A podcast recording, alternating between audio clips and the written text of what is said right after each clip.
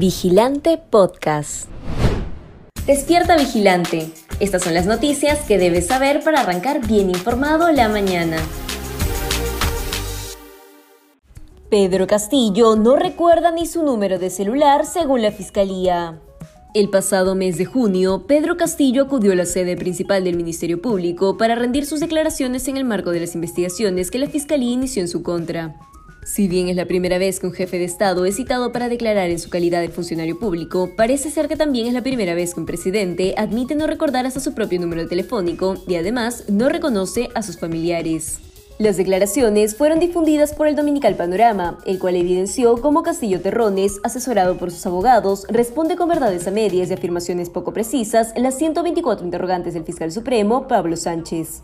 Una de las declaraciones de Pedro Castillo es que aseguró haber pedido la renuncia inmediata del exministro de Transportes y Comunicaciones Juan Silva, luego de que se conociera el escándalo detrás de la construcción y presunto direccionamiento de la obra Puente Tarata 2. Como es de conocimiento público, Silva no se retiró del cargo hasta tres meses después de lo sucedido, lo cual evidenciaría que el presidente mintió ante el Ministerio Público o que no fue claro al asegurar que solicitó su renuncia. Betsy Chávez benefició a familia con cargos en el Estado y el Congreso.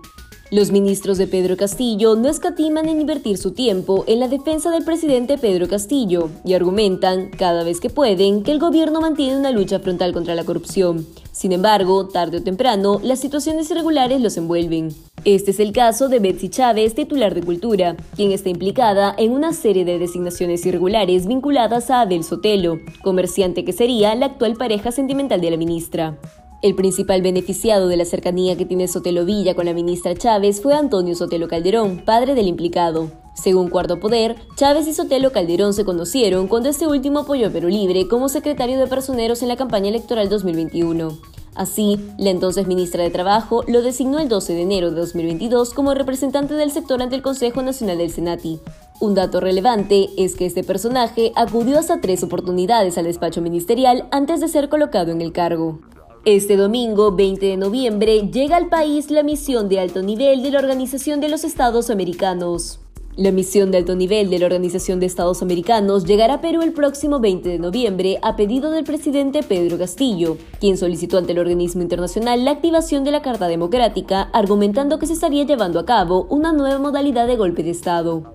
De esta manera, el 21-22 de noviembre, los ocho representantes de la misión tendrán una serie de reuniones con el Poder Ejecutivo, la Fiscalía, el Poder Judicial, el Congreso, la Contraloría, la Defensoría y la sociedad civil con la finalidad de recoger las posturas sobre lo que ocurre en el país. Los representantes designados por el organismo deberán presentar tras su visita al Perú un informe final emitiendo recomendaciones. Desde su punto de vista, el politólogo Luis Fernando consideró que existe mucha presión política, pero que el informe que vaya a la OEA no es vinculante. Por su parte, el internacionalista Farid Cajat recordó que el documento que envió Castillo a la OEA solo menciona los artículos 17 y 18 de la Carta Democrática, por lo cual la misión se limitará a oír, analizar y brindar recomendaciones. Premier Aníbal Torres se lava las manos ante paralización de la obra designada a empresa china. El premier Aníbal Torres prefiere invertir su tiempo en articular su discurso de división y en atacar a periodistas que denuncian irregularidades en la construcción de obras a nivel nacional que reflejan la grandeza del gobierno, en lugar de atender las demandas de los peruanos.